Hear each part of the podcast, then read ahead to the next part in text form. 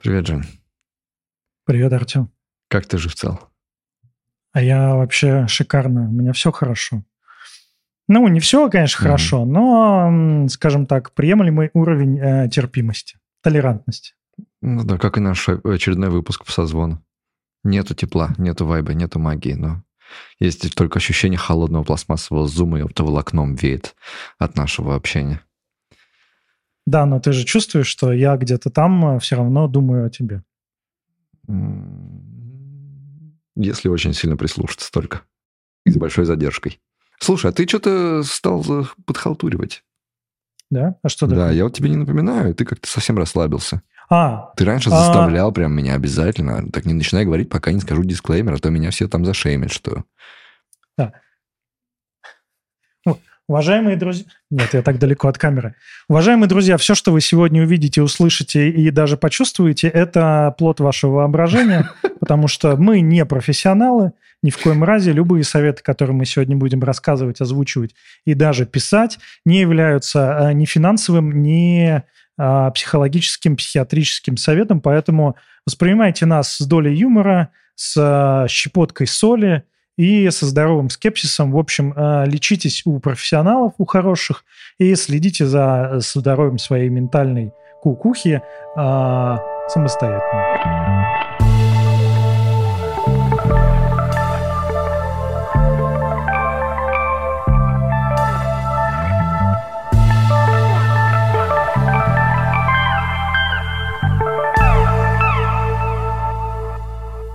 Я тут, знаешь, я, короче, тут смотрел, э, что-то читал, и я уже не помню, кто пишет, вот, я там войти целых пять лет, и пришла моя очередь выгорать.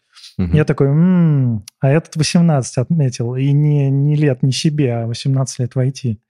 Ну вот, наверное, пора, пришла тоже пора выгорать. А ты в смысле, что пора пришла выгорать? Я думал, ты уже за 18 лет прошел через Три как больших феникс. выгорания, да, и такой... У меня абсолютный да? иммунитет себе выработал. Ну, это правда, но... Научился работать выгоревшим. Ну, все-таки взрослые люди, мы умеем э, работать э, в самых разных... Э, человек скотин такая, ко всему привыкает. Угу. Вот. В том числе даже к тебе, Артем. Mm. Ну, это большое достижение, большая заслуга. Я очень респектую этим людям, которые умудряются ко мне привыкнуть. Да. Нет, да. это не просто. Я знаю. Я просто прислушался к себе, и я тоже такой считаю, что я умею работать через выгорание, но мне открылось интересное такое откровение мне пришло, которое вроде было совсем на поверхности, но вот оно, я его тут зафиксировал, что а, я могу работать только из-под своей собственной палки. То есть только если я себя очень сильно заставляю. И знаешь, как заставляю? Прямо жестоко. Я прямо себя абьюзю внутри в своей голове. То есть прямо ты такой, Ага, и кто это у нас тут ленится? И кто это у нас тут ни хера не сделал? И кто это думал, что если я не буду его заставлять бить, пинать, обсирать и всячески мучить, ты думаешь, ты без меня справишься, говорит мне этот голос. Я такой, ну было бы здорово без тебя работать. Он такой, ну давай попробуем. И уходит. И я ничего не делаю.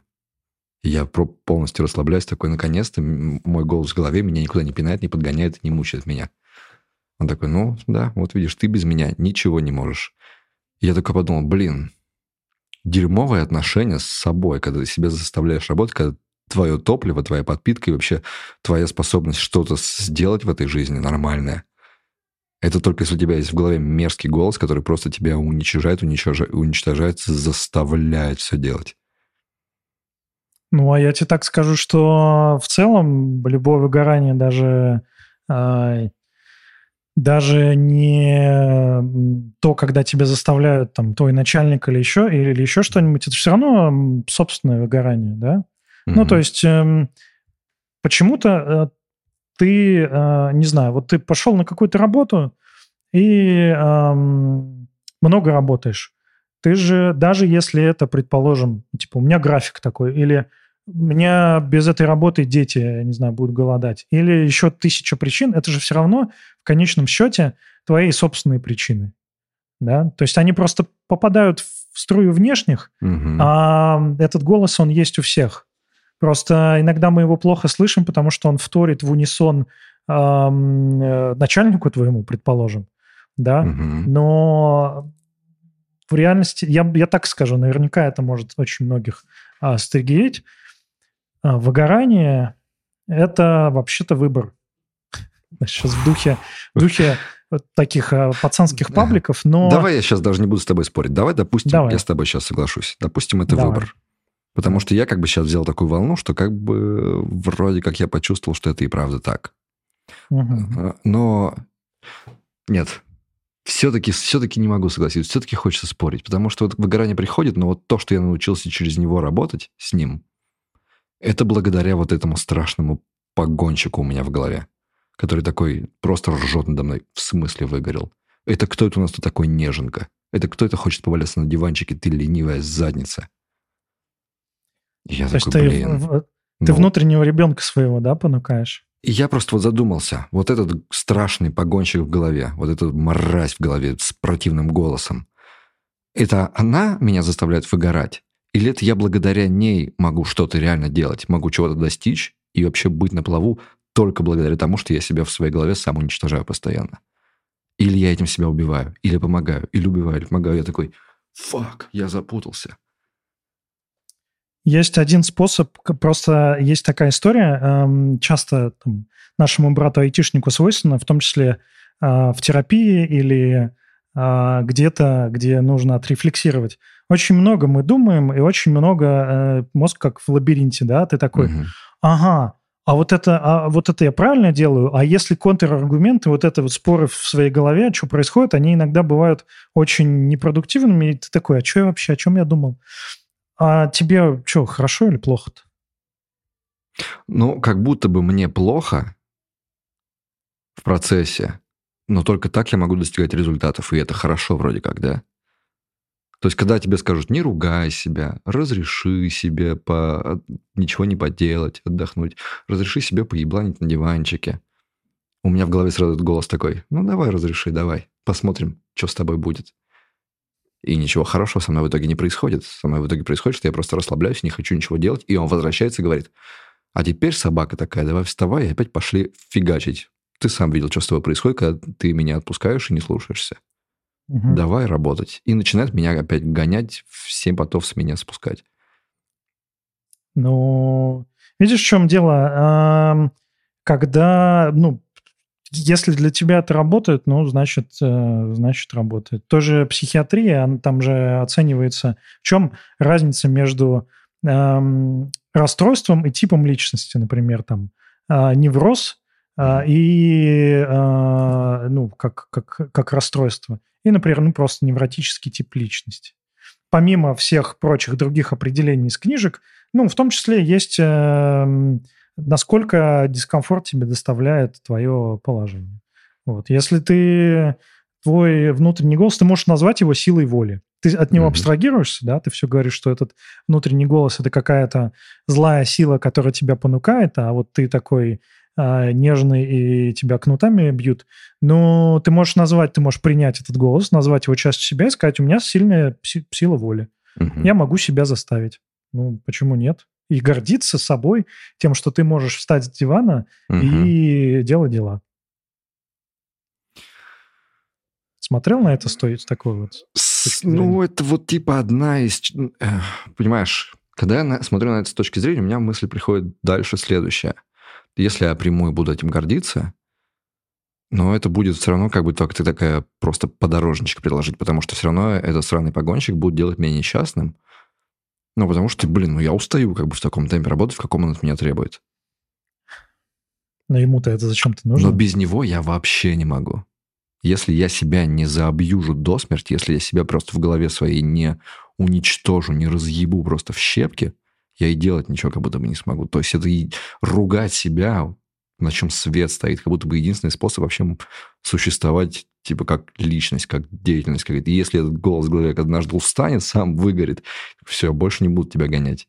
Делай, что хочешь. Я такой, я? Вот ближайшая помойка, я теперь живу на ней.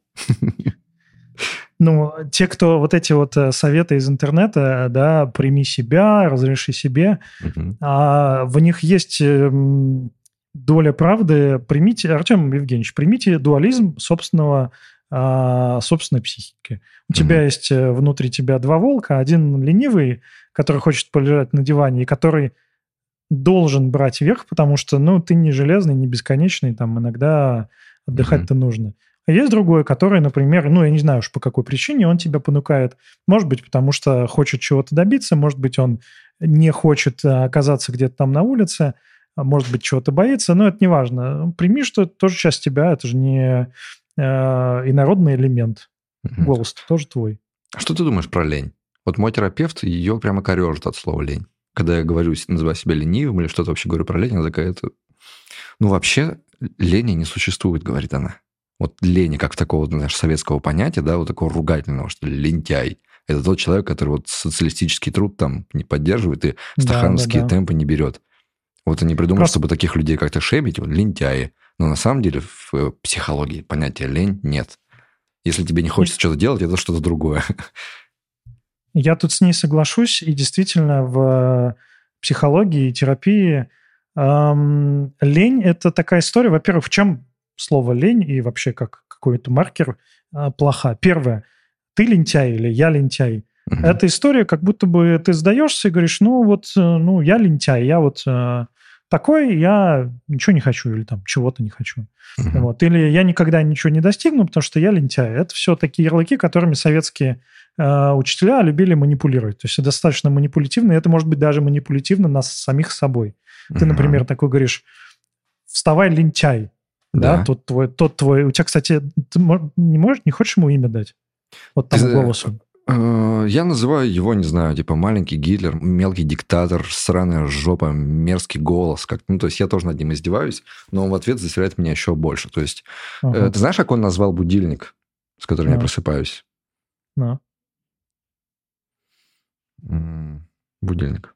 В 8 утра. Вставай на тренировку, ленивая жопа. И вот я просыпаюсь и вижу, вставай на тренировку, ленивая жопа. Я такой, ах ты сука. Но встаешь. Ну вот, короче, поэтому лень, конечно, и лентяй – это такой маркер манипулятивный. Да, учителя в советских школах нас так маркировали, чтобы ты испугался, ну вот, ну я же не лентяй, и начал что-то делать. Это первая история. Второе, да, за ленью что-то скрывается. Есть такая история про ночную прокрастинацию, когда ты почему-то вот тебе надо на работу, а ты лежишь и смотришь тупые мемы, тупые тиктоки, и тебе даже вообще-то неинтересно mm-hmm. и не смешно. Ну, тупо же. Зачем ты это делаешь? А делаешь ты это просто потому, что э, весь день ты в заботах рабочих. Ты себе не принадлежишь. У тебя есть расписание, у тебя есть там э, какие-то таски. И, ну, это не твое время, это время рабочее. Вечером ты приходишь, у тебя, например, семья, у тебя, ну, даже если нет семьи, ты делаешь какие-то вещи, которые надо сделать, нужно ужин приготовить, не знаю, там, пропылесосить, еще что-то сделать. Дети, если есть, то вообще. Получается, что время, которое твое, это вот, ну, ночное.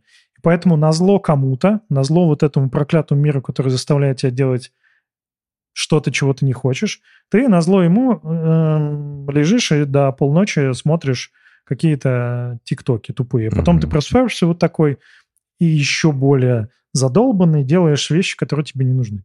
Лень то же самое. Это акт, акт э, протеста против э, чего-то, что тебе не хочется делать. Ну вот не хочется тебе э, пылесосить. Угу. Ты ленишься? Ну что ж. В чем проблема вот, вот этого? То есть, понимаешь, как бы слова лень нету, но есть слово не хочется делать. И иногда это не хочется делать, типа, очень сильно мешает. Вот надо делать. И ты говоришь, лень. Угу. Это как себе объяснить? Это просто другое слово для этого подобрать, и все будет правильно. Такой, мне не хочется делать.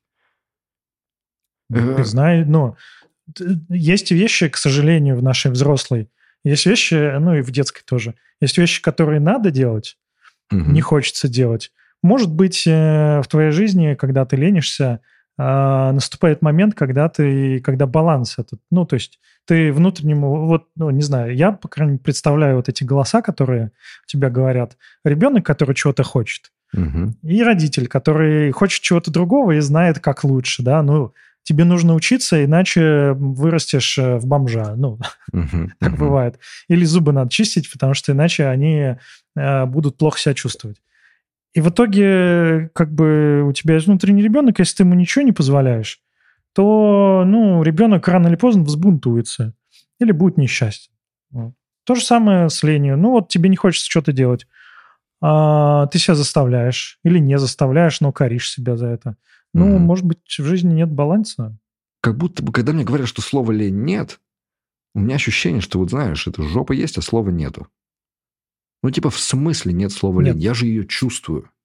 А, а лень я чувствую, как чувство. я не могу начать что-то сделать, потому что мне, бля, л- мне лень. Ну, мне прямо лень. Вот я, вот у меня вот это ощущение, что мне лень, оно есть. И мне говорят, это не лень. Лени не существует. Я такой, а что же Просто тогда это? Я, я тебе так... Что же это такое? Я не устал. Я, в принципе, это будет довольно интересно, если я начну. Но мне так лень начинать. Ну, то есть э, ты а, тебе нужно э, разделить это на более простейшие составляющие. Это может быть бунт твоего внутреннего mm-hmm. ребенка, например, который ничего не получает, никаких подарков, его только понукает. И э, лень – это бунт против э, неудовольствия от того, что ты mm-hmm. делаешь не то, что ты хочешь, а то, что тебе нужно делать.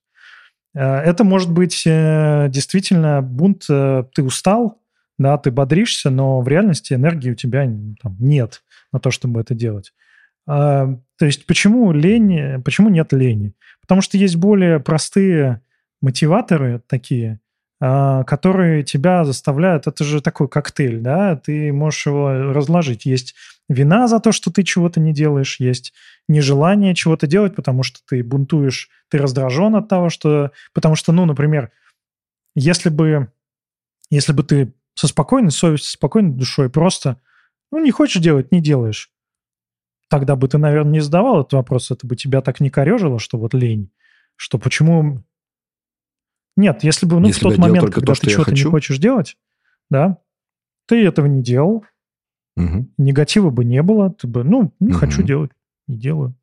А, тебя бы, наверное, так не волновал вопрос, что вот, а как это лени нет? Я, Я же чувствую лень. Что ты бомбишь-то? На кого? На что? Ну вот, например, э, как, как тебе такая ситуация? Хорошо, с работой, да, с работой, может быть, работу реально делать не хочется, но надо. И здесь начинается, может быть, бунт вместе с усталостью, вместе с рутиной, вместе с однообразием, с неинтересностью. Здесь может быть куча всего, из чего может сформироваться это ощущение, которое зовут ленью. Нет ли такого, что мы, блин, не подходим физически, ментально под цивилизацию и социальный порядок, который сами себе выстроили? ну, ну, неправильно это для нас, жить вот в этом распорядке, когда твой день расписан по часам, делами, которые делать надо. Пять дней в неделю, шесть дней в неделю, а может быть и семь дней в неделю ты делаешь то, что тебе надо, надо, надо. И когда ты даже говоришь «настрой баланс в своей жизни», я иногда ловлю себя на мысли, что невозможно настроить его до такой степени, в которой ты будешь максимально удовлетворен. Это просто минимизировать вот этот конфликт но все равно останется. Все равно будут дела, которые делать надо, с которыми твое тело так, а, не согласно ну, все равно. Ты, у тебя же хорошее образование. Помнишь экзистенциалистов? Камю там и прочее. Егор.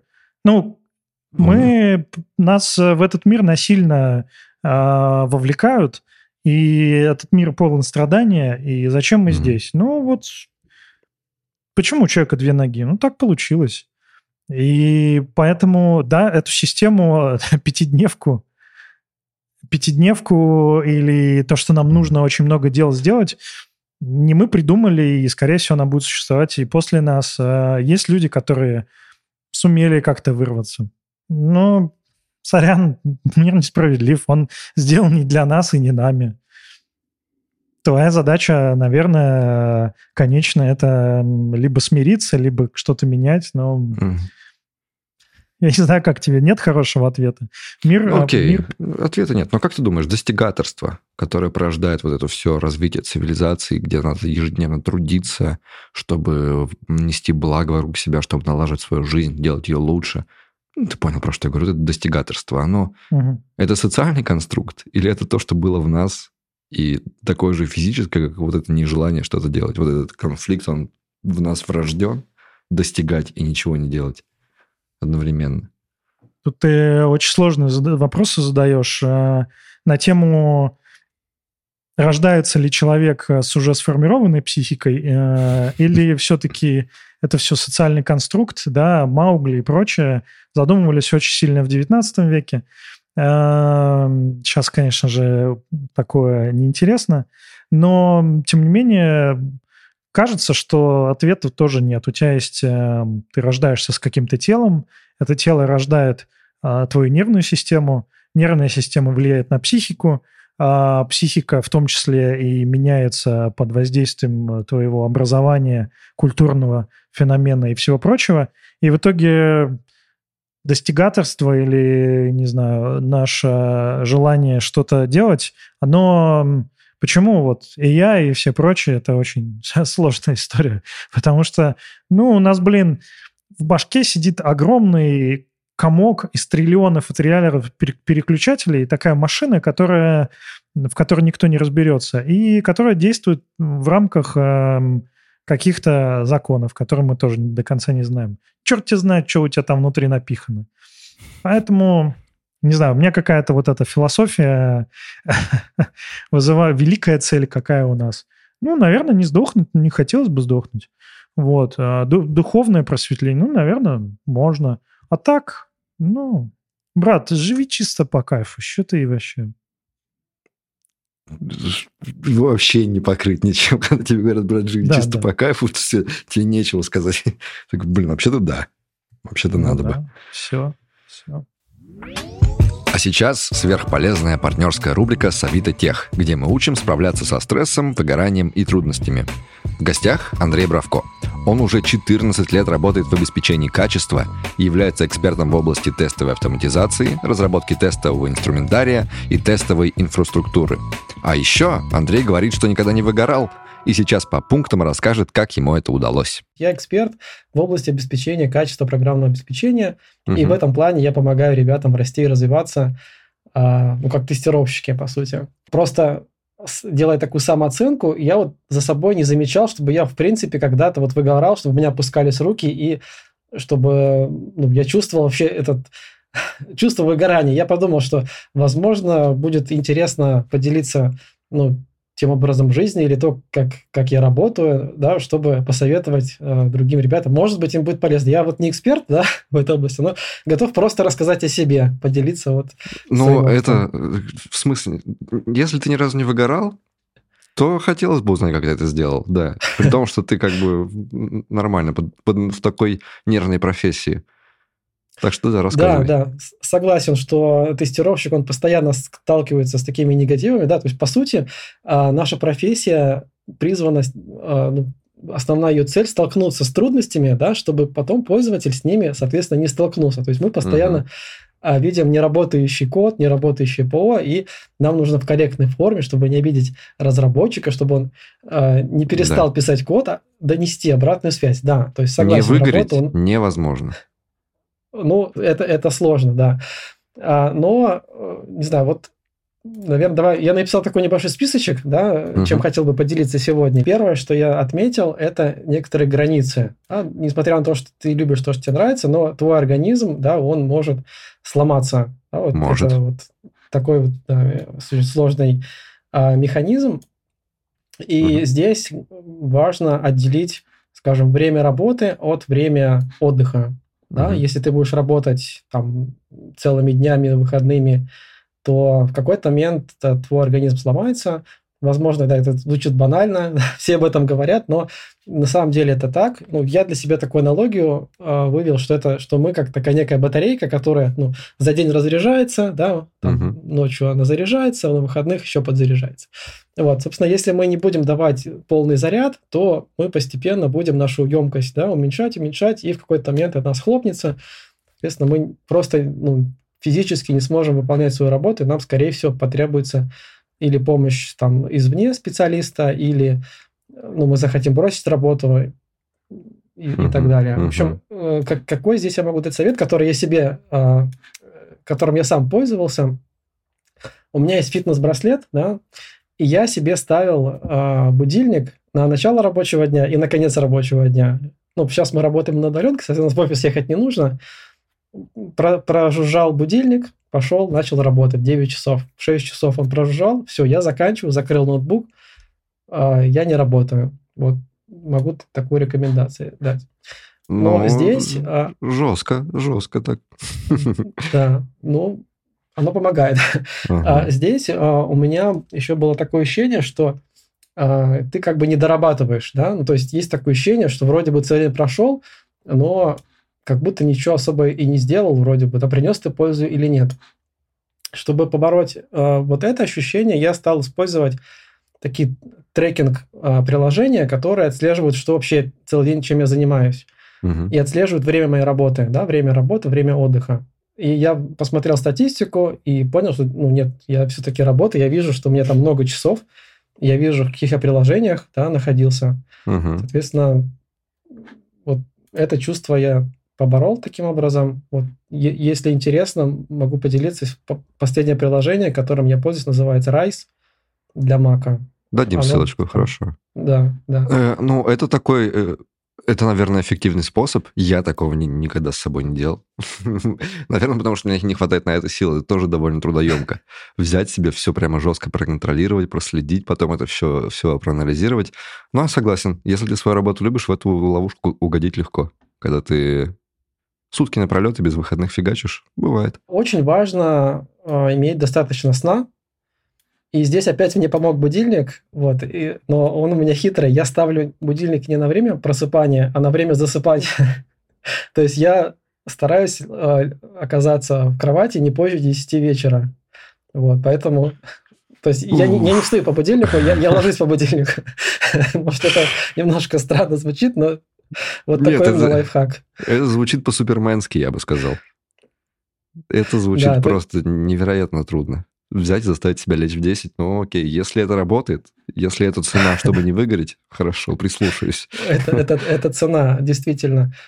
А, следующий момент, ну да, и важно именно поспать столько, сколько твой организм ну, требует. Это может быть или 7 часов, или 8. По сути, тебе нет будильника на подъем, да, ты выспишься и сколько нужно организм возьмет. А следующий способ восстановления, которым хотел поделиться, это баня или Кайф. горячая ванна. Отлично. А, летом мы живем в деревне у тещи, угу. там есть баня. Практически каждый день мы ходим париться без алкоголя, естественно. А... Но это снова суперменский способ. Да. Хорошо. А когда мы зимой живем уже в городе, то я любитель полежать, попариться в ванне да, ага. и восстановиться. Вот. Мне, мне это помогает. Но также э, смо- я смотрел предыдущие версии подкаста, там а, были рекомендации йога, дыхательная гимнастика. Думаю, это тоже рабочий способ, но лично не пробовал. Угу. Дум, но думаю, что это работает. Баня и ванна нравятся мне больше, чем йога, дыхательная гимнастика. Окей. Я, я голосую за тебя. Дальше у меня идут физические упражнения и свежий воздух. Так. А, у меня такое правило, что я обязательно два раза в день должен быть на улице это с утра, да, с утра я выхожу на пробежку, ну, попутно можно вынести мусор, например, с квартиры, вот, и сделать зарядку и пробежаться. Вечером это, как правило, прогулки или с детьми, или на велосипедах, или просто, ну, просто выйти, не сидеть дома. Uh-huh. А, по спорту, а, опять-таки, можно сделать зарядку и заниматься самому, да, упражнения, но я понял, что это не очень эффективно, и лучше иметь или тренера, а, или ходить там в группе, да, где-то заниматься. Ну, uh-huh. поскольку времени не так много и ходить, заниматься где-то в группе меня не хватает времени, поэтому я использую онлайн-приложения. Например, в Авито у нас есть Авито Balance приложение, и там много контента по зарядкам. Там прям можно какие-то недлинные 15-20 минутные зарядки сделать. Следующий пункт – это не переоценивать свои силы. Да, можно сказать, о, я сейчас горы сверну, запилю сейчас такую крутую систему. Это и, снова я, да, это снова да, я. через там э, определенный срок, да, на который ты это рассчитывал, понимаешь, mm что ты сделал вот столечко. И сразу такая мотивация низкая, и, mm соответственно, ты такой, все, я, у меня лапки, я ничего не могу, да. вот. Перестаешь себя верить, да. Ну, в общем, совет избегать перфекционизма. А если ты, например, на позиции руководителя, да, можно делегировать побольше задач, обучать своих ребят, доверять им, не брать uh-huh. все на себя.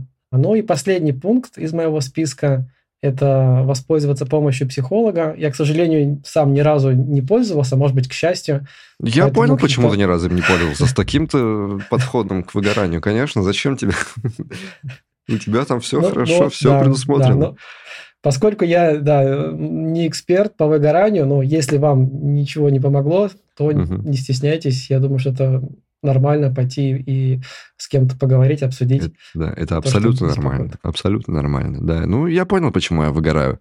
Я проваливаюсь по всем твоим пунктам вообще. Почти по всем. Ну, почти по всем.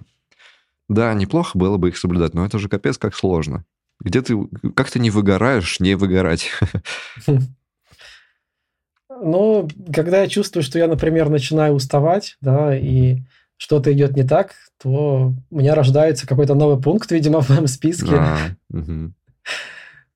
Ну, отлично, да. Ладно, Андрей, спасибо тебе большое, что поделился спасибо таким большое. списком. Да, если ему следовать, я думаю, это и правда может сработать. Людям интересно, какие типичные психические расстройства характерны для айтишников на что ты, скорее всего, напоришься, чем ты свою башку повредишь, если пойдешь программистом работать? Я бы тут э, разделял, э, во-первых, у нас есть, конечно же, профессиональная некая деформация, да, у нас есть э, очень много информации, которую нужно, с которой нужно работать. Угу. Ну, ученые там то же самое. Есть э, быстро меняющийся мир, есть разные другие истории, но нужно разделять. Есть э, психические болезни, угу. которые могут быть эндогенные, ну, просто у тебя там химия мозга изменилась, да, у тебя случился психо... Вот тоже, кстати, тема. Очень многие путают психоз и невроз.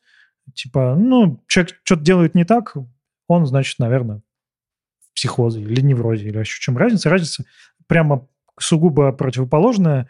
А, психоз – это э, резкие изменения поведения человека, которые, ну, например, человек видит что-то не то или, не знаю, там, галлюцинации какие-нибудь. Угу. Вот. И чаще всего психоз э, очень, э, ну, человеком не считывается, да, у него когнитивная способность считывания собственного психоза, но он в неадекватном состоянии.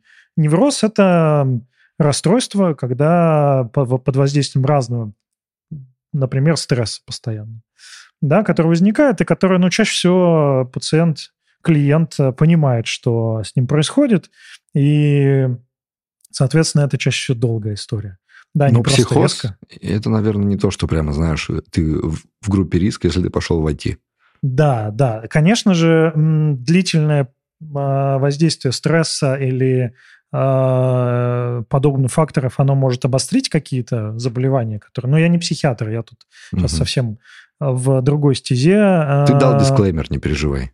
Да, я дал дисклеймер, поэтому, ну, сказать, что все айтишники там а, а, психотики, невротики или еще что-нибудь, ну, наверное, нельзя. Угу. Наверное, у нас действительно а, у айтишной братья есть э, подверженность, да, там, всяким выгоранием, а, неврозом и прочей истории. Но выделять так я бы, наверное, не сказал. Все мы, все мы люди, и профессии еще разные. Кто-то работает, не знаю, с, с каким-нибудь безумной долбежкой каждый день э, у него дедлайны, и менеджер давит, и вообще ты напиваешься каждый день, потому что невозможно жить в таком ритме. Кто-то mm-hmm. работает просто плюет в потолок где-нибудь там в Калифорнии, в Фанге за очень много денег, и они же тоже все айтишники, да, наверное, это разные истории. Поэтому нет, я не скажу, что мы, айтишники, чем-то супер сильно отличаемся от э, всех других. Стресс, у всех стресс. Угу. Думаешь, э, продавцу из салона телефонов у него мало стресса в работе? Я думаю, много.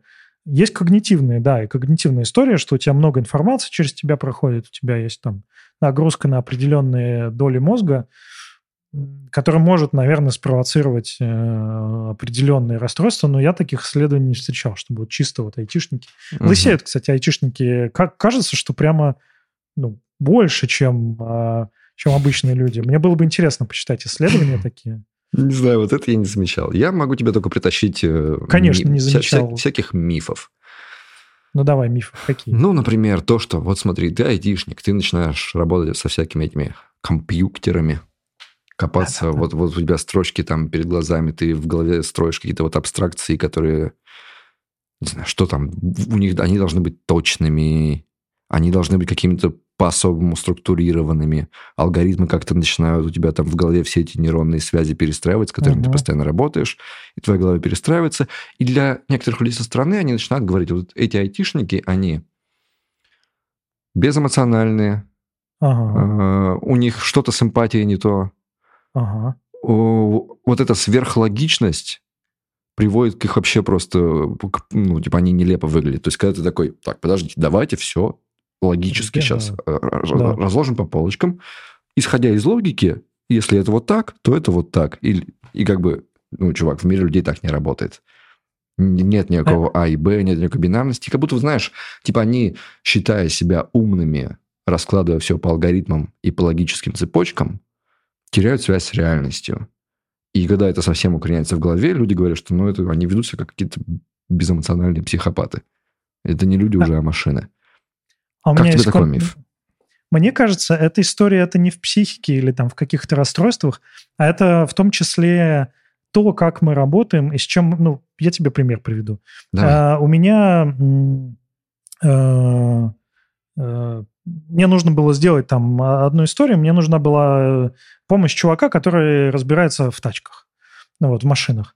Ну, типа, типа перекуп или что-то типа того. Ну вот, и э, мы договорились ну, созвониться. Я ему говорю, давай мы забронируем слот, вот тебе мой календарь, ссылка, выбери удобное время там на следующей неделе, и мы созвонимся. Да, там просто не, не, не, не 3 секунды созвониться, а там, ну, нужно было посмотреть там какие-то сайты, что-то такое. Ну вот, ну, то есть там, ну, минут 45-50. Я, у меня насыщенный рабочий день, да, рабочий график. Я, мне сложно просто в середине дня, например, когда он мне позвонит, я, а я на встрече, да, я ему сказал, выбери, тебе будет удобно, ты увидишь, когда у меня свободное время. И мне будет удобно, у меня просто появится митинг в календаре. И вот он тоже примерно так сказал, ой, с вами айтишниками все вы усложняете, давай, короче, там, я тебе позвоню, ну, когда у меня будет свободное время или что-то такое. То есть какие-то привычки, которые для нас, ну, обычные, да, там, не знаю, mm-hmm. Э, нам удобно работать с цифровыми инструментами, там, календарь, еще что-нибудь. Просто ритм такой. Э, могут восприниматься, да, как, или, не знаю, там, Почини мне компьютер. Такие же запросы тоже бывают. Я обычно говорю, я не в этой среде работаю, я, ну, то есть я не сисадмин, вот там, не знаю, вот какой-то телефон или еще что-нибудь. Ну, вот, то есть и таких примеров много. Потому что я знаю, что я, там, скорее всего, потрачу очень много своего времени. Да, это может быть расценивается как, типа, что-то вы усложняете, душните, что-то какая-то логика. Просто многие люди, не работая в... Или, например, а, список дел, да, to-do лист, что тебе нужно сделать, э, он порой может быть очень сложный, но некоторые люди не пользуются этим. Или какой-нибудь там а, контакт или еще что-нибудь. Короче, я тебе примеров тут много могу накидать, когда просто ритм жизни у людей разный, и они инструментами разными пользуются. И какие-то вещи, которые для нас, айтишников, привычны, для людей, ну, люди этим, например, не пользуются каждый день или, или не делают так. И им кажется, что что-то вы айтишники какие-то душные, непонятные. Ну, вот. Так что не, не думаю, не думаю, что есть у нас какие-то сверхкачества душноты. Хорошо, миф э, разрушен, если верить тебе. Ну, Я да. еще сомневаюсь. А, может ли быть, можешь ли ты представить такую ситуацию, как как в клипе Chemical Brothers, Believe, по-моему, называется. Видел? Где за мужиком бегают эти станки. О, да, это, это жуткий, жуткий клип. Э, Кошмарный, депрессивный клип да, вообще, но очень клевый. Может ли работа в IT довести тебя до такого состояния, где вот, ну, ты крышей поедешь прямо? Не, ну крышей ты можешь поехать в любой работе. вот. А, кстати, а знаешь, что самое... Э, знаешь, в чем как бы глубинный ужас этого клипа и вообще этого э, концепта? Угу. Чем? Это, ну, и этому, этому конфликту миллион, ну не миллионы лет, но а, это человек против божества. А в чем божество а, страшно? И вот эта машина страшна, потому что она ну, не человеческая, и ты не можешь ее уговорить. Там жалости нет вот у этого робота. Да? Это угу. вещь, которая тебя преследует, и которая совершенно нечеловеческая, и которая ну, она тебя просто раздавит и тебя не обратит внимания. Это страшная история. Вот. Спасите, Поэтому, за ну, мной бегают фреймворки. О боже. За мной бежит ангуляр. Эм, Не, я я не думаю, что... э, Ну, давай так. Есть такая история, что, например, среди математиков есть очень много там, определенного рода психических расстройств. Даже есть исследования, когда, ну, просто по статистике, по выборке это дело. Но тут всегда есть опасность, что, например, Что у математиков, Такая- я не сказал? Что у математиков А, есть у предрасположенность? математиков, математики есть предрасположенности к определенным э, психическим расстройствам. Каким? Вот, то есть, а, ну, я не помню. Давай, Окей. давай мы это. Там нет, там просто нет какого-то одного, там просто среди математиков а, процент людей с психическими расстройствами выше. Окей. Так. Вот, я могу найти исследование, а, которое где-то. Ладно. Со- это давай со звездочкой ссылка. Я не Давай, помню, где хорошо. я этот материал Если читал. найдешь, Может быть, присылай и по- положу потом. может, может, быть, я, может быть, я и наврал. Но что хотел сказать? Хотел сказать, что эм, тут курица и яйцо. Эта профессия нас формирует такими, да, Мгм. что вот э, мы, не знаю, математиков очень много работы с какими-то абстракциями, они начинают улетать откуда-то из этого прикладного мира. Или просто в математику идут люди с каким-то определенным, то есть это работает как такая воронка, что Мгм. в математику приходят люди вот определенного склада ума. И среди людей этого склада ума действительно больший процент там, а, людей с расстройствами. Но в IT, мне кажется, не так. Почему? Потому что сейчас IT уже не удел меньшинства, да, какого-то особого, людей с особыми качествами. Сейчас в IT идут все, кому не лень. И вот эта воронка, она, конечно, там отсеивает какой-то процент людей. Ну, например, есть люди, о, о ужас, есть люди с разными когнитивными способностями, есть люди, которым сложнее делать какие-то вещи. Мгм. Да, есть люди, которые не могут 100 метров пробежать, есть люди, которые не могут подтянуться 100 раз. Также есть люди с разными, ну, есть люди даже и физиологи- физиологически глупые с диагнозом. Ну вот. Но все равно сейчас э, в IT идут люди все разные. Это уже не клуб для математиков. Вот. Давай Поэтому, тогда скажу короче, так. Если кто-то, Давай. кто писал нам этот вопрос, боялся что- идти в IT из-за того, что вдруг подхвачу шизофрению, не бойся, не подхватишь. Хочу, да, Саша. Меня укусил э, SQL-программист, и я э, сошел с ума. Поговорите про незакрытые гештальты и разные виды терапий. Ты гештальт-терапевт. Да, о, гештальт, гештальт это, конечно, мое любимое. Но, наверное, давай со второго.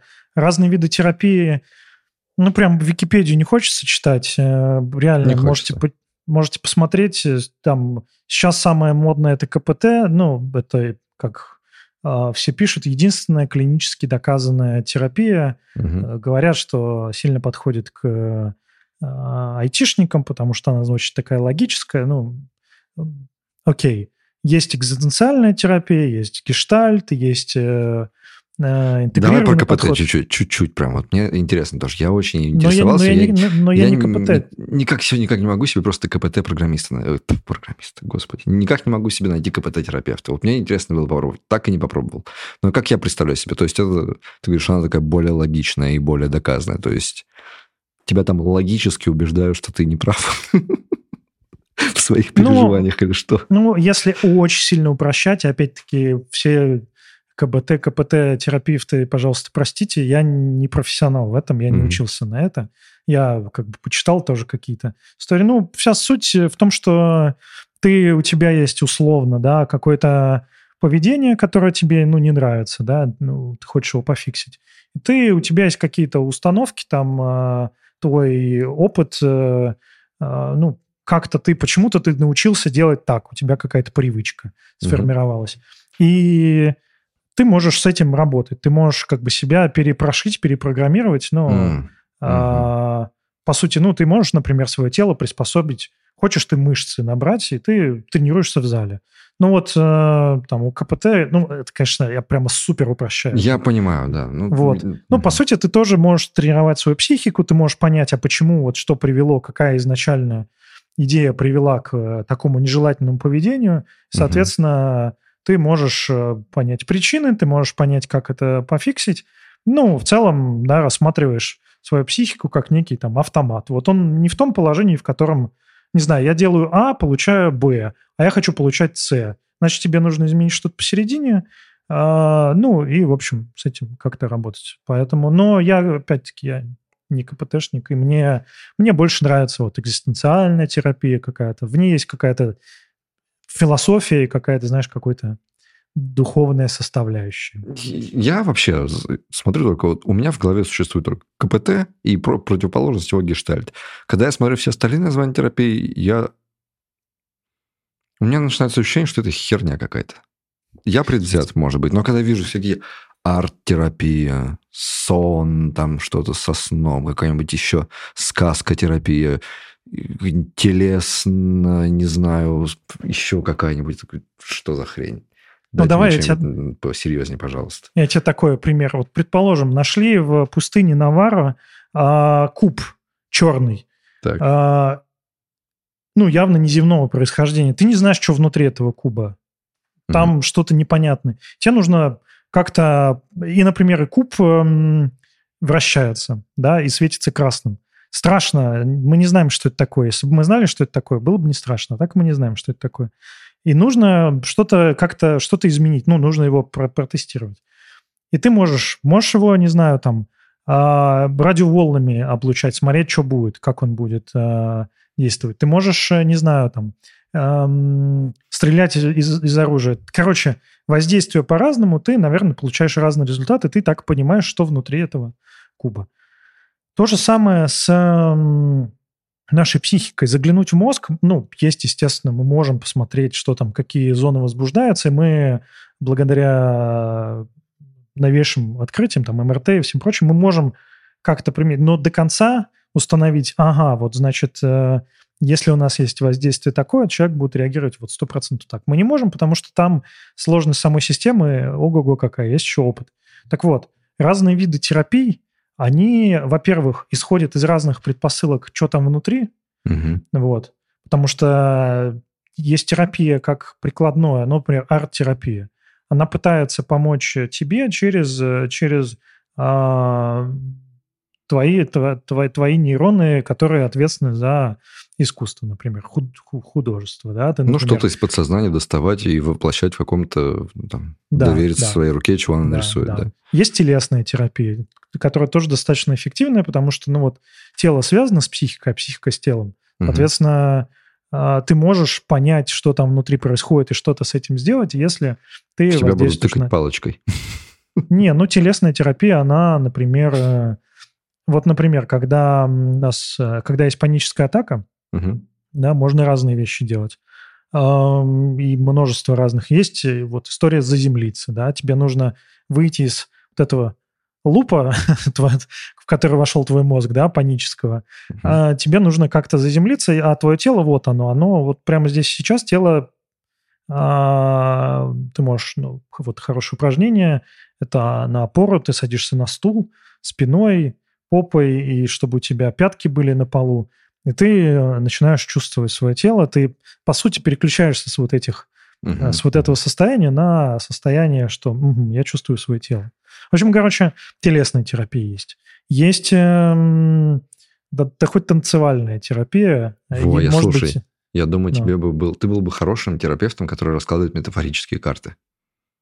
Да, метафорически я вижу смерть на своей кар- карте Таро. Так вот, если, а, например, родители были безэмоциональными, то ребенок, а, ну, или, например, не плачь, Артем, а, Артюша, не плачь, пожалуйста, потому что, не знаю, там нельзя плакать. Вот ребенок, ну, не умеет плакать, ему не научили или запрещали это делать. Соответственно, разные виды терапии. И, например, такому человеку вот, ну, ему нужно как-то починить свои проблемы. А, ну, не умеет он э, про чувства, чувства показывать. Возможно, угу. какие-то виды терапии ему вообще не зайдут. Ну, или очень будет большое сопротивление, большой барьер. Ну вот. А, а другие зайдут. Некоторые люди, например, не могут а, на терапии а, что-то говорить, потому что их сразу, не знаю, в какую-то истерику вгоняет. Через э, очень аккуратное прорисование они могут как-то свои мысли выразить. В общем, короче... Убедил. Хорошо. Разные виды. Зачем нужны разные виды терапии? Потому что у нас у всех э, внутри что-то непонятное. Ну, для, по крайней мере, для внешнего человека, и в том числе и для нас самих. Угу. И нам всем подходят разные способы. Да блин, о чем говорить? Мы все по-разному даже... Вот нравится тебе человек, да? Вот ты можешь сказать э, человеку, что человек тебе нравится? Ну, вот не обязательно в каком-то эротическом подтексте. Вот, Я понял. Да, вот кореш это усилие. твой, красавчик. Это, это какой-то надо вот найти в себе какое-то, знаешь, сочетание моментов всяких и настроения, и силы, и решиться как-то, и сразу же предусмотреть, что ты застесняешься, и как-то это принять или э, опустить, не обращать на это внимания. То есть, ну да, это такое сложное действие. Да. Нельзя а меня, просто например... взять и сказать, класс, чувак, ну, хорошо да. выглядишь. А некоторые, а некоторые люди совсем другие. У меня есть подруга, которая вообще обнимается при любом угу. а, свободном... В этом нет ничего какого-то э, эротики какой-то, просто вот она тактильная, ей нужно трогать людей, вот, угу, а, угу. друзей трогать вообще. Ей от этого и кайф, и вообще. А кому-то ну, там, я не супер обнимательный человек. Мне как бы такой... О, о. Ну, я вот. тоже. Да. Короче, поэтому терапии разные, к сожалению, только пробовать. Может быть, вы про себя все знаете и вы точно знаете, что вот это зайдет, но разное бывает. Следующий Твой... вопрос. Next question. Хорошо, не, не будешь, да, про гештальт рассказывать? Я хотел это спросить, но как гештальт, э, гештальт, у гештальта есть своя теория. Теория там... Э, можете почитать тоже в Википедии. Если такое на пальцах э, объяснение, у вас есть свое, свои э, потребности, у вас есть контакт там, с самим собой, с другим человеком, вы проходите через разные его э, степени, но эти контакты не завершаются там, со своим желанием. Например, я что-то хочу, но не могу себе этого позволить. Гештальт у меня не закрывается, круг не замыкается, э, и в итоге мне от этого плохо, и что сделать я не знаю. Я начинаю разные механизмы использовать, которые э, помогают этот гештальт во что-то другое превратить. Ну вот. Соответственно, э, такие механизмы регулирования, которые не всегда работают, и мы даже о них сами порой не знаем. В общем, короче... По твоим ощущениям, если... для кого это больше подходит? Для закрыт, да. Ну, вот, вот что за человек, для которого такой, да, кишталь прямо мое? Сложно сказать. Ну, то есть нет прямо каких-то, знаешь, вот, чтобы я тебе сказал, там, интроверт, им гештальт заходит. А ну, что это надо скорее... делать, чтобы найти свои гештальты? Это надо прямо хорошо, э, глубоко залезать в свою голову, все рассказывать, все высказывать. А везде, а везде надо... Везде ну, нужно... как ты говоришь, видишь, кому-то подходит терапия, где ты не можешь говорить. Нет, и, но... Ну, и тебе легче есть... порисовать, потанцевать, потрогать, как-то с телом поработать. А здесь именно есть такой же... разговорный, да, прям разговорный. Ну, например, вот что в гештальте, вот э, я тебе давай так, один пример скажу который э, э, кому-то подходит, кому-то нет. Во-первых, в гештальте, э, в чем отличие, например, от психоанализа, который уже сейчас, наверное, совсем не модный, хотя э, в гештальте терапевт тоже часть процесса. Терапевт может высказывать э, свое отношение, не знаю, там, э, ну и, и клиент тоже может спрашивать, а вот, э, не знаю, как ты, как ты чувствуешь угу. а, поэтому что ты чувствуешь по этому поводу, да, и об этом как-то тоже. То есть тоже участник процесса. А, там, в том же психоанализе, там нет, там это он, психоанализ, да, ты, терапевт анализирует а, клиента через разные вопросы и таким образом вот работает. Не знаю. Есть э, психодрама в гештальте, тоже такая история. Ну, не только в гештальте, но это просто еще один прием. Да, там, когда не знаю, отец умер, например, да, а ты не, не досказал чего-то. Угу. Вот не смог, не доделал дело какое-то. Давай мы разыграем, э, ну не разыграем, а вот представим, что вот угу. этот, э, этот стул, э, на этом стуле сидит твой отец, да, или там я как терапевт, вот, ну нет, можно там, если в группе, ну вот представь, что это твой отец. Вот что ты скажешь? Скажешь, и потом, а давай, давай поменяемся, сядь на этот стул, представь, что ты, ты и свой отец. Что ты скажешь в ответ, услышав вот это? Угу. Вот это скажу. Интересно. И, и вот потом, а сядь, сядь, сядь обратно. Вот ты, ну, например, там, отец, я, я тебе скажу, что я что ты меня никогда не любил, и что я э, вообще тебя, тебя ненавижу, и э, ты плохой. Вот. Сядь на этот стул, и вот если угу. бы ты был отцом, что бы ты сказал? Я бы сказал, что я всегда тебя любил, но никогда... Э, я был занят другими вещами и, и, например, боялся, что ты меня там оттолкнешь. Да, или, или боялся, что ты украдешь мою мать, свою мать или мою жену, все ее внимание. Потом ты возвращаешься в себя, и, ну, что, как бы, мы пытаемся вот этот гештальт так, таким образом. Но, конечно же, это такой уровень, я уверен, что многие скажут, ой, что это какая-то какая хрень, но... Я понимаю, как это работает. Да, ты возвращаешься с ощущением, что все равно что-то произошло, что ты да. посмотрел все равно на это. Есть, мне тоже классно сказали, что момент, когда ты о чем-то подумал, когда ты что-то увидел и зафиксировал, в этот момент ты уже все равно стал другим человеком. Да, да. Если, ну, ты, если ты эта мысль не просто примелькнула у тебя, а если ты ее достал, озвучил, и это позволило тебе на нее посмотреть со стороны, а здесь ты создал виртуальную среду, в которой произошла ситуация, которая не может произойти уже, там, например, да. Мне... Э, это интересный способ, я в него верю, окей. Мне понравилось. Да, да. Ну, в общем, есть много разных способов, поэтому да. Ну вот гештальт, э, наверное, э, подходит, ну, подойдет тем, кто кому э, такие, такие вещи могут быть интересны. Да? Какое-то незакрытое не, чувство незавершенности. Ну, давай, давай дальше. Давай дальше. Мне вот такая тема нравится, Жень. Вот такая тема. Что делать, если крупно облажался? Ну, э, во-первых, адвокату звонить. У вас должен быть адвокат. Вот. Во-вторых, иметь запас э, вещей, зубную щетку, э, ну, мыло, наверное, что-нибудь такое. То есть, чтобы где-то лежало. Документы необходимые. Вот. Э, ну, и уметь быстро бегать. Это в какой школе терапии так, такие советы дают? Это школа жизни. Ладно, Жень, серьезно, ну ты давай, крупно облажался, но не до той степени, что надо звонить братану ночью и просить его закопать труп. Облажался, ну, не знаю, что, в чем могут программисты облажаться очень крупно? Уронил на 2 а. миллиона долларов прозу вот у себя в стартапе, и на тебя смотрят теперь как на... Тебя годами будут это вспоминать, и ты не можешь избавиться от ощущения, что капец, я облажался. Вот такая ситуация, например. Как с ней справиться? Как справиться со... Э, о, это стыд, наверное, будет, да? А есть, есть разное. Ну, то есть смотри, давай, если мы действительно оставим в сторону, в сторону шутки и эм, историю про э, что физически делать, да, ну, mm-hmm. наверное, тут зависит от ситуации.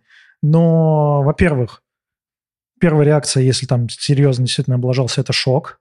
То есть ты не понимаешь, что происходит, ты как, как, как какой-то, как тебя пыльным мешком, знаешь, все, э, был когда-нибудь у тебя, ты вот что-то сделал, и ты в вот момент, когда ты понимаешь, что это что-то не так, что ты серьезно ложанулся, mm-hmm. тебя как будто бы почву из-под ног выбивают, как будто стул вот падает, и mm-hmm. ты вот... Да. Вот, э, да, вот, ну, это шок. Шок легкое сам пройдет. Голов, легкое головокружение такое, какое-то вот это да. рас, расфокус, все поплыло. Да. да. Это вот тот момент, когда бей или беги, или там в свете фар, mm-hmm. когда животные стоят. То есть э, тут это бессознательная история, ты из шока, ну, в зависимости от типа твоей психики, вообще насколько ты... Вот, кстати, спортсмены, они, э, у них очень быстро шок проходит, то есть а, потому что ну, если ты получил по жбану и стоишь как дурак, то ты долго спортсменом, наверное, не будешь. Не вот. будешь. У спортсменов нервы, нервная система натренирована, чтобы что-то делать, поэтому они а, бандитами становятся в 90-е. Ну, а что? Эм, так вот, эм, шок проходит, потом наступает э, вторая, вторая фаза, это э, срочно что-то нужно сделать, да, э, вернуть все взад, э, как-то как исправить ситуацию, что-то сделать. У меня иногда Потому проблема что... с метафорами, я иногда все представляю буквально. Вот не могу ничего с этим сделать. Фарш ну, невозможно продолжай. повернуть назад. Угу. Ну вот.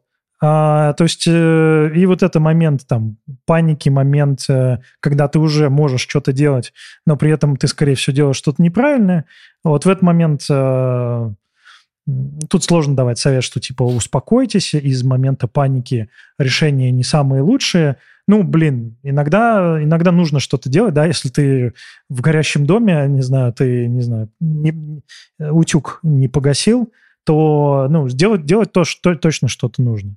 Ну вот. Но да, вот эта суетливая история, когда ты пытаешься что-то сделать и чаще всего что-то неправильное, оно, если можно, эм, э, успокоиться и попытаться подумать, лучше подумать, потому что действует не наш э, когнитивный э, отдел, а скорее действуют какие-то очень простейшие рефлексы, и чаще всего они неправильные. Ну, там, почему люди ну, когда совершается какое-то ДТП, они, например, уезжают оттуда. Потому mm-hmm. что первое желание это либо от этой ситуации убежать куда-то, ну, не чувствовать ее, не, не видеть, э, вернуть все вот как было до того, как это случилось. Ну вот. А, и это может быть совершенно неправильная ситуация, да. Может быть, нужно было сделать по-другому. Потом уже стыд, э, вина, страх, они уже потом догоняют. Ну вот, э, стыд э, – это вещь такая. Стыд, вот стыд как раз социальный конструкт. Да. Ну, люди не чувствуют стыда сами по себе. Стыд – это когда тебе мама, папа говорят, вот как же тебе не стыдно там а, девочек за волосы дергать. Ну, вообще-то не стыдно. Ну, то есть это тебе социум говорит, что вот так делать не надо, потому что ты будешь наказан. Ну, ну вот. окей, я а... вот в этом вопросе вижу как раз вот эту тему, потому что, ну, что делать, если ты облажался, тут Хорошо, ты описал отличный механизм, который ты чувствуешь, когда угу. ты облажался. Как жить с тем, что ты облажался? А и в айтишности, давай вернемся же в айтишность. Вот ты разраб, который облажался. Давай мы разложим эту историю. Понятно, что в момент, когда ты облажался, ты вот такой анализ вряд ли сможешь сделать, но можно mm попробовать, э, не знаю, там, если ты можешь с этой проблемой переспать, то на, на следующий день, я тебе уверяю, острота проблемы будет чуть ниже. Ну, первое, понять, физические последствия уже облажался. Что тебе надо сделать? Да, если, не знаю, там, сервер упал, наверное, ну, физически тебе нужно его поднять или еще что-то сделать. Вот с эмоциональными, наверное, я бы эм, разделял, спросил себя, а что я сейчас чувствую? Потому что и какие последствия у этого? Потому что если это стыд, например, мне стыдно, в стыде всегда есть кто-то, да, то есть я я чувствую стыд перед кем-то, угу. например. Не знаю. Вот э, я сеньор-разработчик, а багу совершенно глупую какую-то допустил. Угу. Здесь стыд перед кем?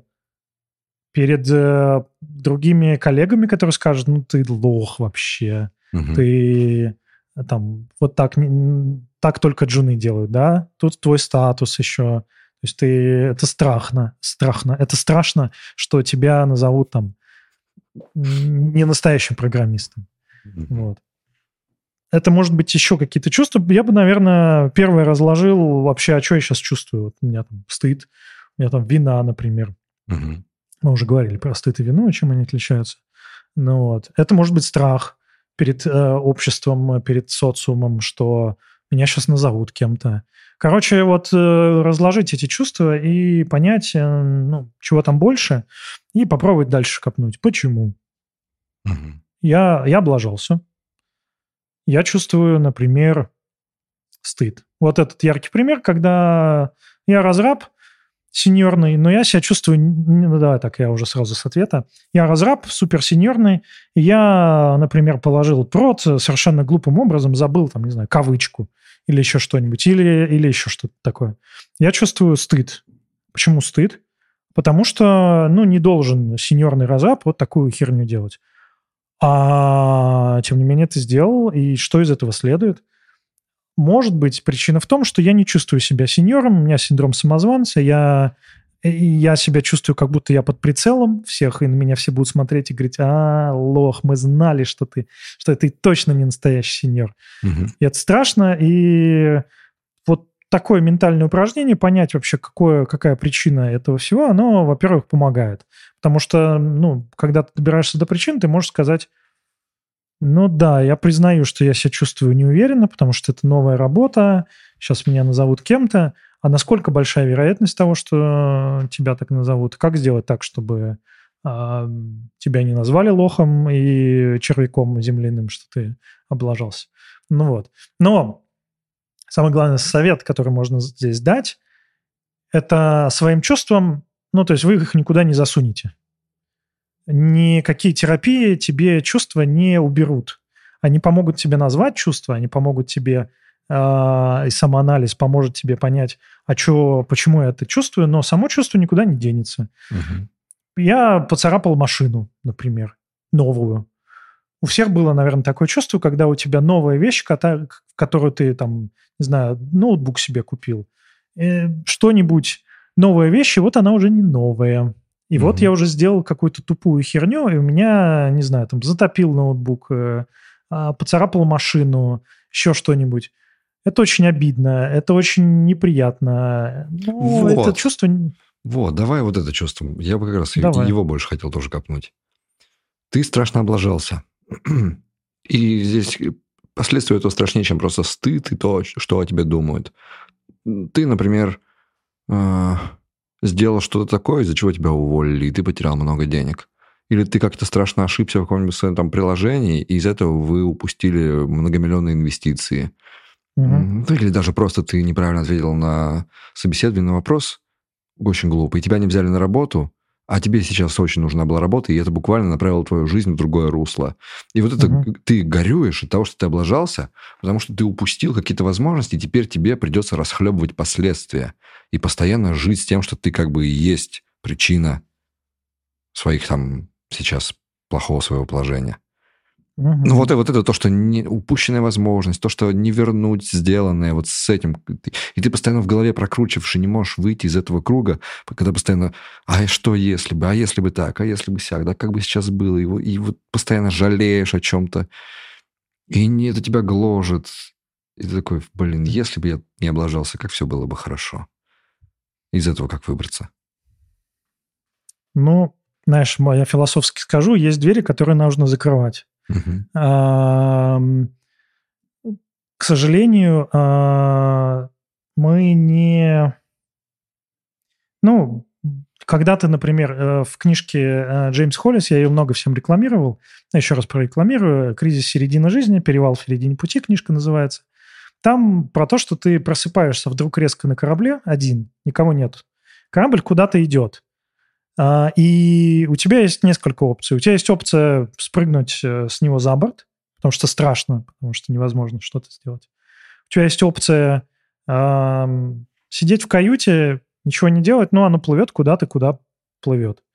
Вот. А, И, например, можно обижаться, и можно а, думать, ах, как бы вот, почему, почему он плывет не там, где я хочу.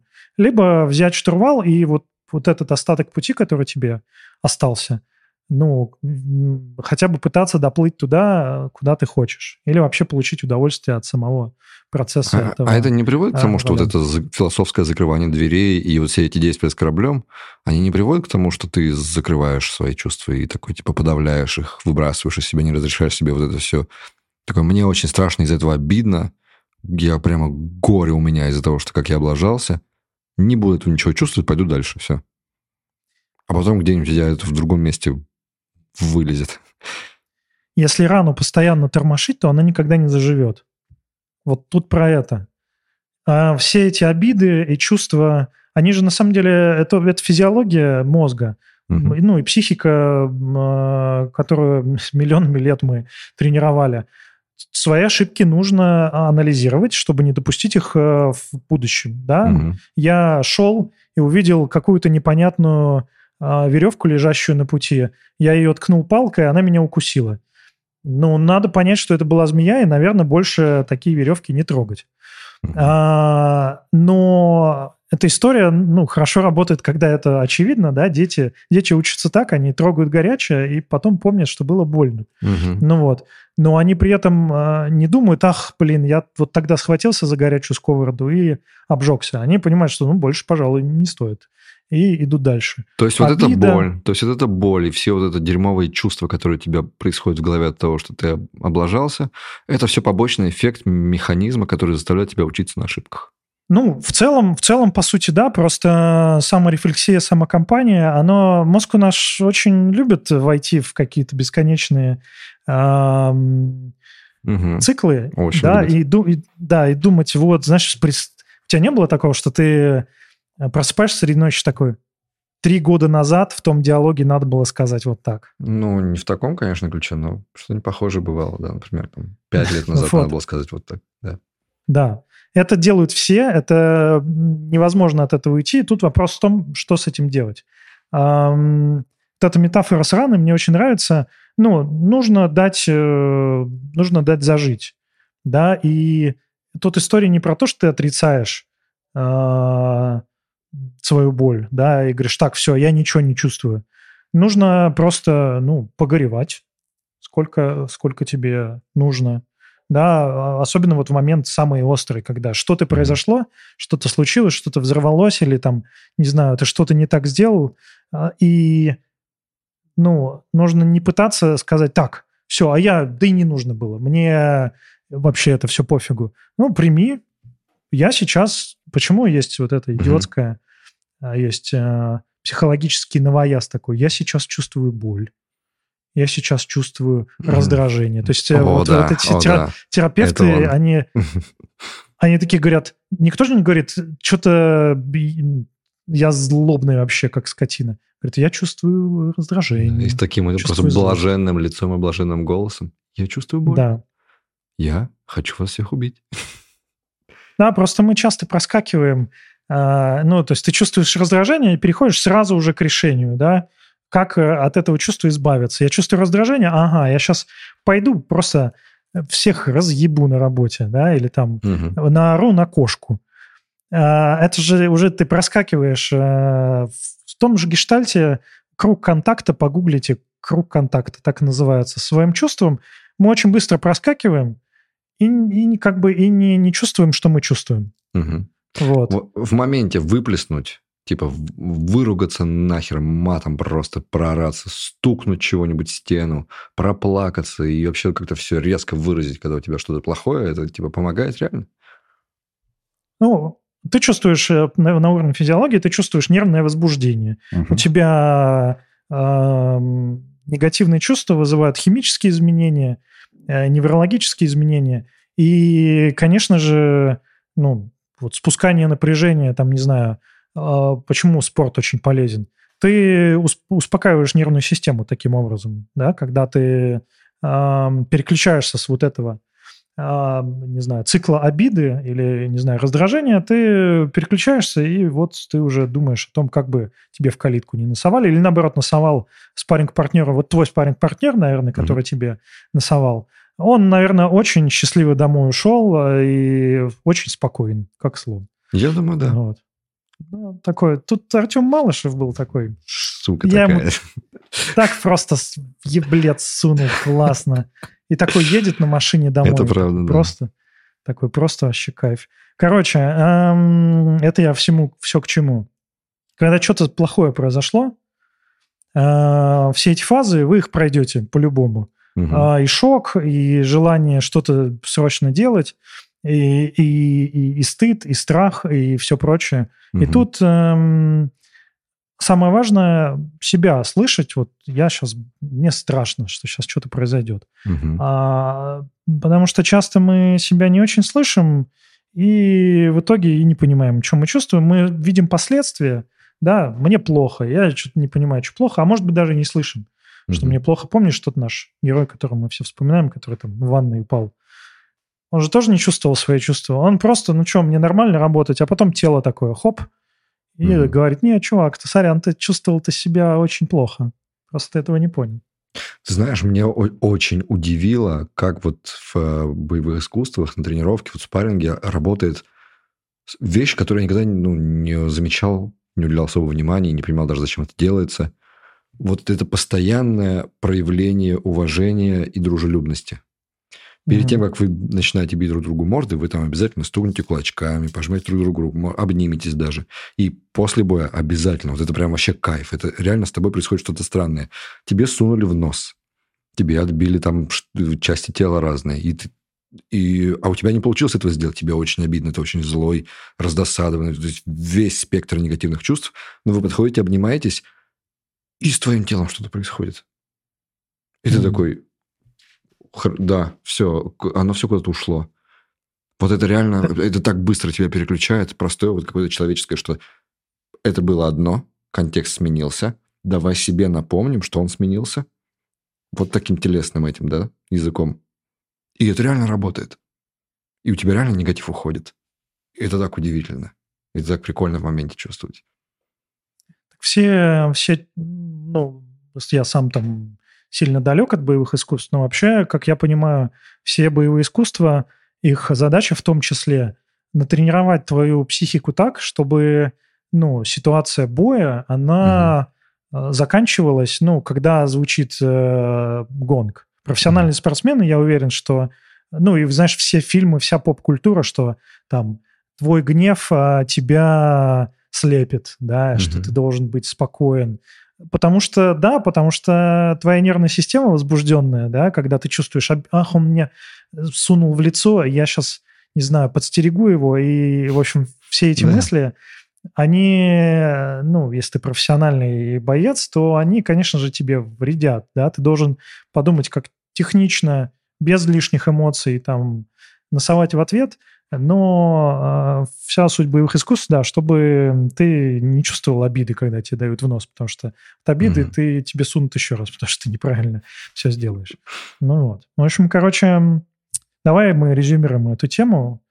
Э, если вы сделали что-то плохое, э, и вы чувствуете себя плохо, то это жизнь. Самое главное понять, что никакие там годы терапии не сделают из тебя бесчувственного человека. Ты просто сможешь называть свои чувства себе же, признавать, и входить с ними в контакт в том смысле, что, окей, я сейчас сильно раздражен, потому что я, я себя корю за то, что я ответил что-то не так на собеседовании. Или я мог сделать лучше.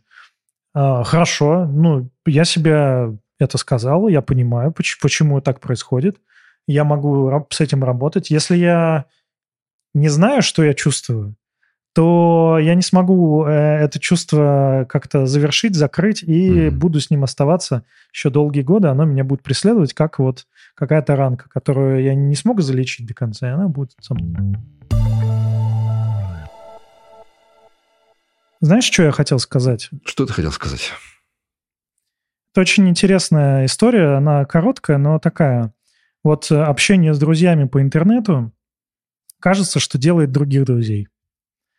А, образ человека, который у тебя ну, есть и который у тебя постоянно, угу. если вы часто встречаетесь, а, у тебя он один в голове, да, постепенно, в, если вы общаетесь в интернете, он у тебя чуть-чуть, чуть-чуть шифтится. Это два разных друга, которые у тебя вживую и угу. которые у тебя эм, онлайн, удаленно. И Конечно же, а, вот я не знаю, это было бы интересно послушать, как вы вообще удаленно там с кем-то созваниваетесь, а, потому что это целое искусство. Это же нужно слушать по-другому. То, где вы раньше там как Это и правда по-другому, да. Потому что вот этот созвон, он требует от тебя такого фокуса внимания. Это вот вроде как бы ваша очерченная рамка. Сейчас мы час с тобой проведем вместе, вот прямо за разговором, да? Когда братан приходит к тебе домой, вы не проводите час вместе, не отходя друг от друга. Может быть, но может быть ты отойдешь. Кофейку попить, типа э, отойти, попить водички или выйти на балкон покурить во время созвона – это что-то, о чем нужно предупредить и как бы сказать, что наш фокус сейчас на минуточку останавливается, мы из него выходим, идем, делаем свои дела и возвращаемся. И вот этот фокус внимания, это я, например, него очень быстро устаю, и люди, которые... И у меня начинает в голове подменяться, что как бы общение с тобой доставило мне негативные эмоции, потому что я от него очень сильно устал. Не конкретно с тобой, а с каждым человеком, с которым ты созваниваешься, и который требует от тебя вот этого фиксации на нем. И поэтому как будто бы эта связь вся портит дружбу. Exactly. Э, например, вот мы сейчас с тобой общаемся, И, ну, во-первых, мы записываемся, но, конечно же, сил э, тратим гораздо больше, потому что Да. мы не только друг с другом общаемся, мы еще общаемся, общаемся с десятками тысяч, я надеюсь, людей, которые нас э, смотрят. Кстати, подписывайтесь на канал, ставьте лайки, прожимайте колокольчик в третьем режиме, чтобы получать оповещения о всех новых выпусках. И также э, у нас есть закрытые каналы, куда вы можете подписаться.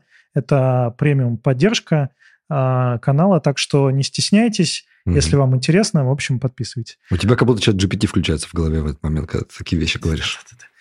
Так вот, эм, ну, то есть мы тратим реально много сил. То есть я, если ты мне скажешь, давай там завтра еще раз, я скажу, ну, нет, Ну, что-то, нет, что-то, наверное, нет, нет. нет. Это такая штука вот на раз в месяц прямо... уф. И у меня есть совет. Давай. А, совет такой, э, это называется чат таксистов. Если вы когда-нибудь ездили с кем-то, знаешь, с таксистом, которого Мгм. здесь в ухе а, телефон, ну, наушник, и он с кем-то общается. Да. попробуйте с друзьями не вот этот режим, когда вы договорились, и вот вы смотрите друг на друга, и вроде кажется, что вот в такой момент, когда мы просто, когда у нас контакт, вот мы с тобой сейчас стоим, Мгм. сидим, я вообще стою, ну, кажется странным ну, вот, молчать. Это да, это очень... Ты прямо не подходит для этого формата. Здесь нельзя молчать. Здесь мало того, что Да. надо сохранять фокус на тебе, надо еще постоянно этот разговор поддерживать жизнью. Ему нельзя дать заглохнуть. Неловкость здесь усиливается в сто раз. По- Да. Поэтому я рекомендую вам э, всем попробовать а, такую историю.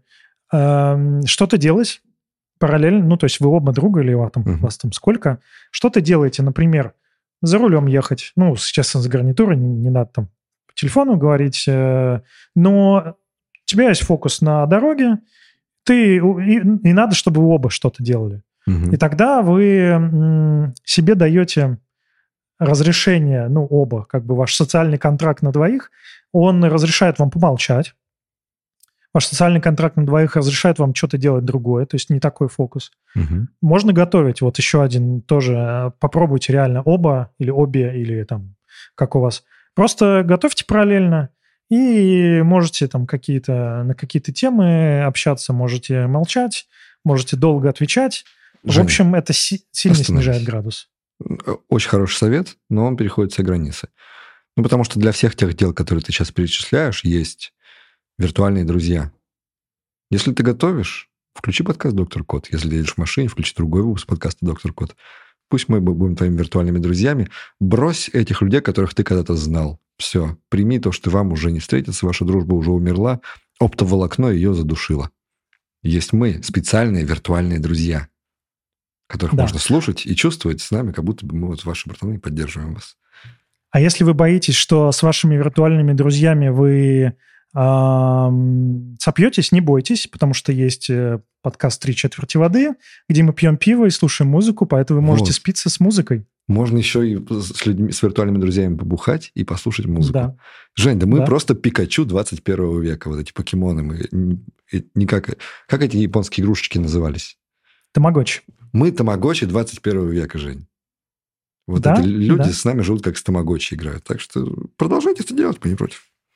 Да, да, все так, все так. Я надеюсь, что в следующий раз увидимся лично. Fingers crossed, как это говорят наши а, коллеги. И мне было очень приятно, несмотря на то, что мы в таком несколько урезанном формате, а может быть даже расширенном, потому что Мгм. мы прилагаем много усилий, и я ценю то, что ты прилагаешь столько усилий для того, чтобы поддерживать наш разговор, зная, как сложно тебе вообще э, открыть рот. О, какие приятные слова. Большое спасибо. Да, а вы, ребята, оставайтесь на связи. Мы скоро, я надеюсь, вернемся в нашем обычном привычном формате, так что готовьте ваши письма, готовьте ваши истории и обязательно оставляйте нам комментарии.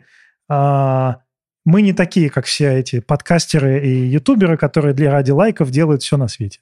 Посмотрите на нас, мы делаем это даже при том небольшом количестве лайков, которые вы ставите под, вашим, под нашим видео. В общем, короче, всем спасибо, ребята, если на серьезной ноте. Живите счастливо. Всех э, люблю, целую. Доктор Кот. Я Артем Пес.